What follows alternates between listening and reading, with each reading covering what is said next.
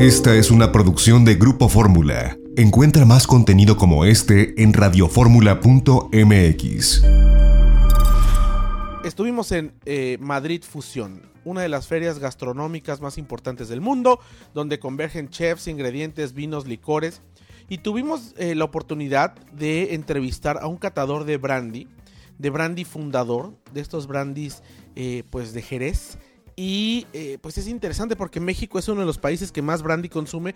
Lamentablemente en los últimos años, combinado con Coca-Cola, con unas marcas que bueno, no han hecho más que eh, pues hacerse ricas y multiplicar su eh, producción como Torres, que incluso ya hasta que sacó un Torres 15, que son brandis de PNDs.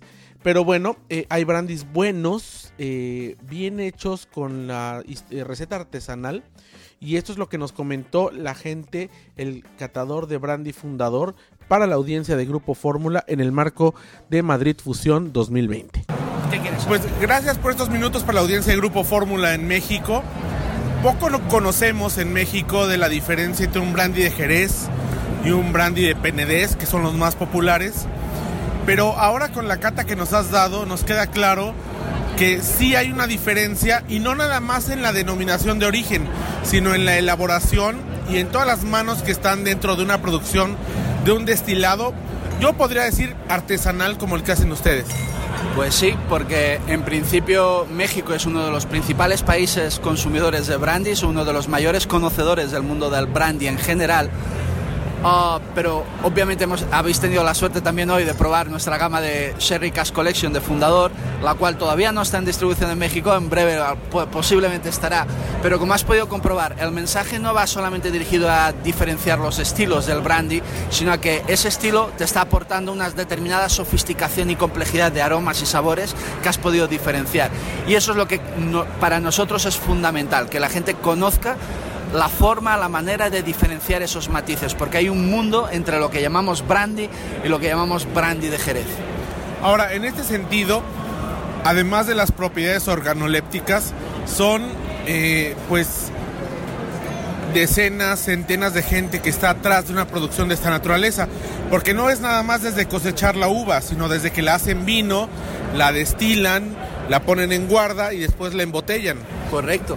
Ah, ya le comenté anteriormente, somos bodegas fundador, somos una bodega legendaria. De hecho, en España somos la primera bodega de Jerez, año 1730. Anteriormente llamada Casa Domecq, hoy en día llamada bodega fundador. Por eso estamos hablando de procesos de elaboración, vamos a llamarlos artesanales, pero no porque solamente sea mano de obra, sino porque el proceso en sí es artesanal, porque no se ha modificado, eh, digamos, eh, el leitmotiv de la forma de elaborar. Lo que, sí se lo que sí se ha modificado es que hoy en día se adaptan también diferentes productos a diferentes paladares, pues hay otros estilos, hay otra mecánica. Pero si ha observado, un brandy de Jerez sigue siendo fiel a lo que es su esencia. Un brandy de Jerez elaborado de forma tradicional, aportando el 100% de aroma y sabor de la materia prima con la que se elabora y sobre todo dándole el valor a lo que es nuestra denominación de origen, la utilización de botas que han contenido vino generoso, vino de Jerez, en este caso con Pedro Jiménez, con amontillado y con oloroso. Esto que llama las botas, que eh, a lo mejor poca gente entiende el sistema de solera, pero se refiere a un método que no sé si llamarle ancestral, pero ya tiene mucho tiempo, donde se guardan estos destilados en cierto, eh, ¿cómo podemos decir? Geométricamente hablando, en cierta posición, que no solo son años, porque la gente además, por el boom del whisky, piensa solamente en años, pero no son años, es también la forma y el ensamblaje. Es el ensamblaje, pero bueno, aquí hay mucho que hablar, porque cuando hablamos del el brandy de Jerez, recuerda que el primer comentario que hice es que esta categoría de destilado se diferencia del resto. ¿Por qué? Porque se elabora destilando vino, vino que después envejecemos en botas jerezanas. Bota jerezana es aquella bota que ha contenido previamente vino de Jerez, fino, amontillado, oloroso, palo cortado, Pedro Jiménez. Estamos hablando de una tradición que tiene más de 3.000 años, pero el proceso en concreto de la maduración mediante el sistema no de soleras, que es como se dice en otros países, criaderas y soleras, que es lo que marca la diferencia, es un proceso ancestral, pero hay que reconocer que se, elabora de esa forma, de, forma ya eh, más moderna, desde el siglo XVI.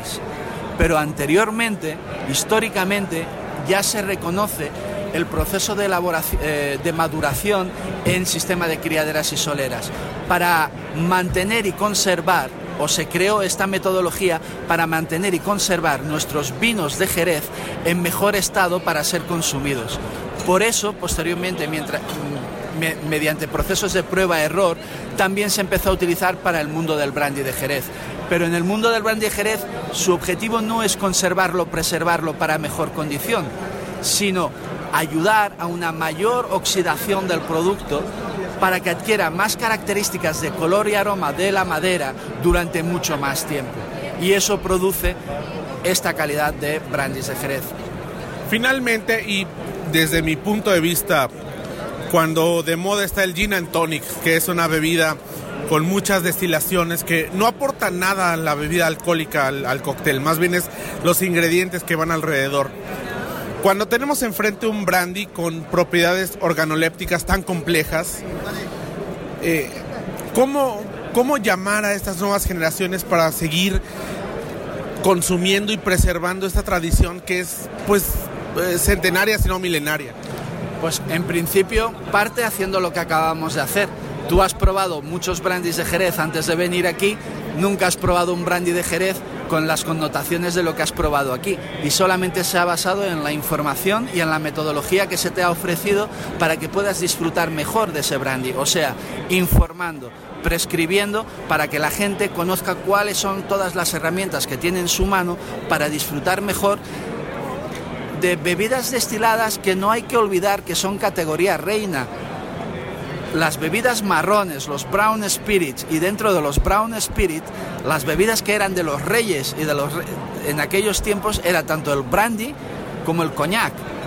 Hoy en día nuestra categoría no tiene ese perfil, pero simplemente por falta de información. Si volvemos a informar y a educar, la gente volverá a conocer cuáles son las cualidades únicas que ofrece un brandy de Jerez y que no ofrecen otras bebidas destiladas. Pues muchas gracias por la oportunidad de acercarnos a, este Brandys fundador y esta, este proceso ancestral e histórico de producir brandy. Muchas gracias. Gracias a vosotros y espero que sigáis disfrutando de nuestro brandy fundador. Gracias.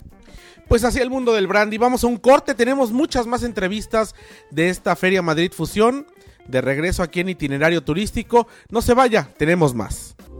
Esta fue una producción de Grupo Fórmula. Encuentra más contenido como este en radioformula.mx.